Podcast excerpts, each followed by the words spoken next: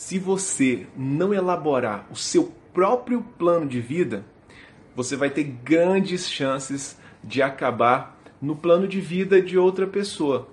E adivinha só o que, que essa pessoa tem preparado para você? Nada demais.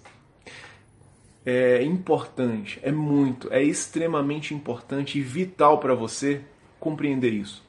Se você não parar um minuto, não parar um tempo para você planejar e projetar a sua vida, o tempo vai passar e nada vai mudar. Por que, que você tem que parar? Primeiro você tem que entender que atividade não significa produtividade. De nada adianta muito trabalho se você não produz muito. Então hoje em dia existe uma correria muito grande, existe uma correria e a gente fica naquela correria e no ativismo, mas de nada adianta correr se você não sabe para onde você está indo. Né? Na verdade, se você não sabe para onde você está indo, qualquer lugar tá bom. Então, eu quero que hoje você faça o seguinte: pega um papel, é, onde você estiver agora, é, anota de maneira rápida é, onde você quer chegar, é, metas que você deseja a curto prazo, é, coloca aí até dois anos, é, a médio prazo até cinco anos, a longo prazo depois de cinco anos, coloca aí de maneira resumida e rápida.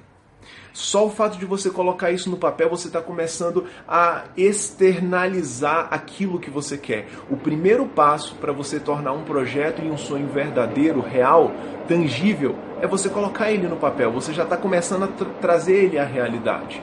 E você vai colocar ele é, num lugar onde você possa ver e todos os dias. E principalmente na hora que você acordar e antes de dormir. Você poder estar tá se deparando com isso.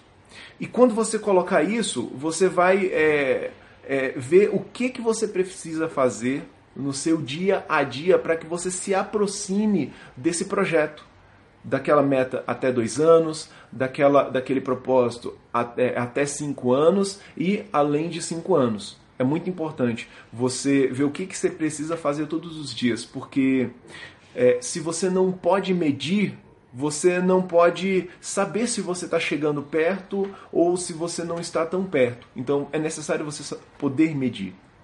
E além disso, você tem que colocar é, exatamente qual sacrifício pessoal que você vai ter que empenhar para você alcançar isso. Porque é, é, é aquela lei, é a lei da, da ação e reação. Né? quando você faz algo, você tem um retorno proporcional ao que você fez. Logo, se você se dedica, se você se sacrifica para que algo aconteça, você vai ter um retorno. Agora, se você não se dedica em algo, logicamente você não vai poder esperar nada de volta. Esse feedback que eu estou te dando é para que quando chegar lá na frente, daqui a 20 anos, 30, 40, 50 anos, você não venha é, a olhar para trás e falar que você nunca teve é, chance e que você não sabia que necessitaria de planejar a sua vida. Ok? Forte abraço.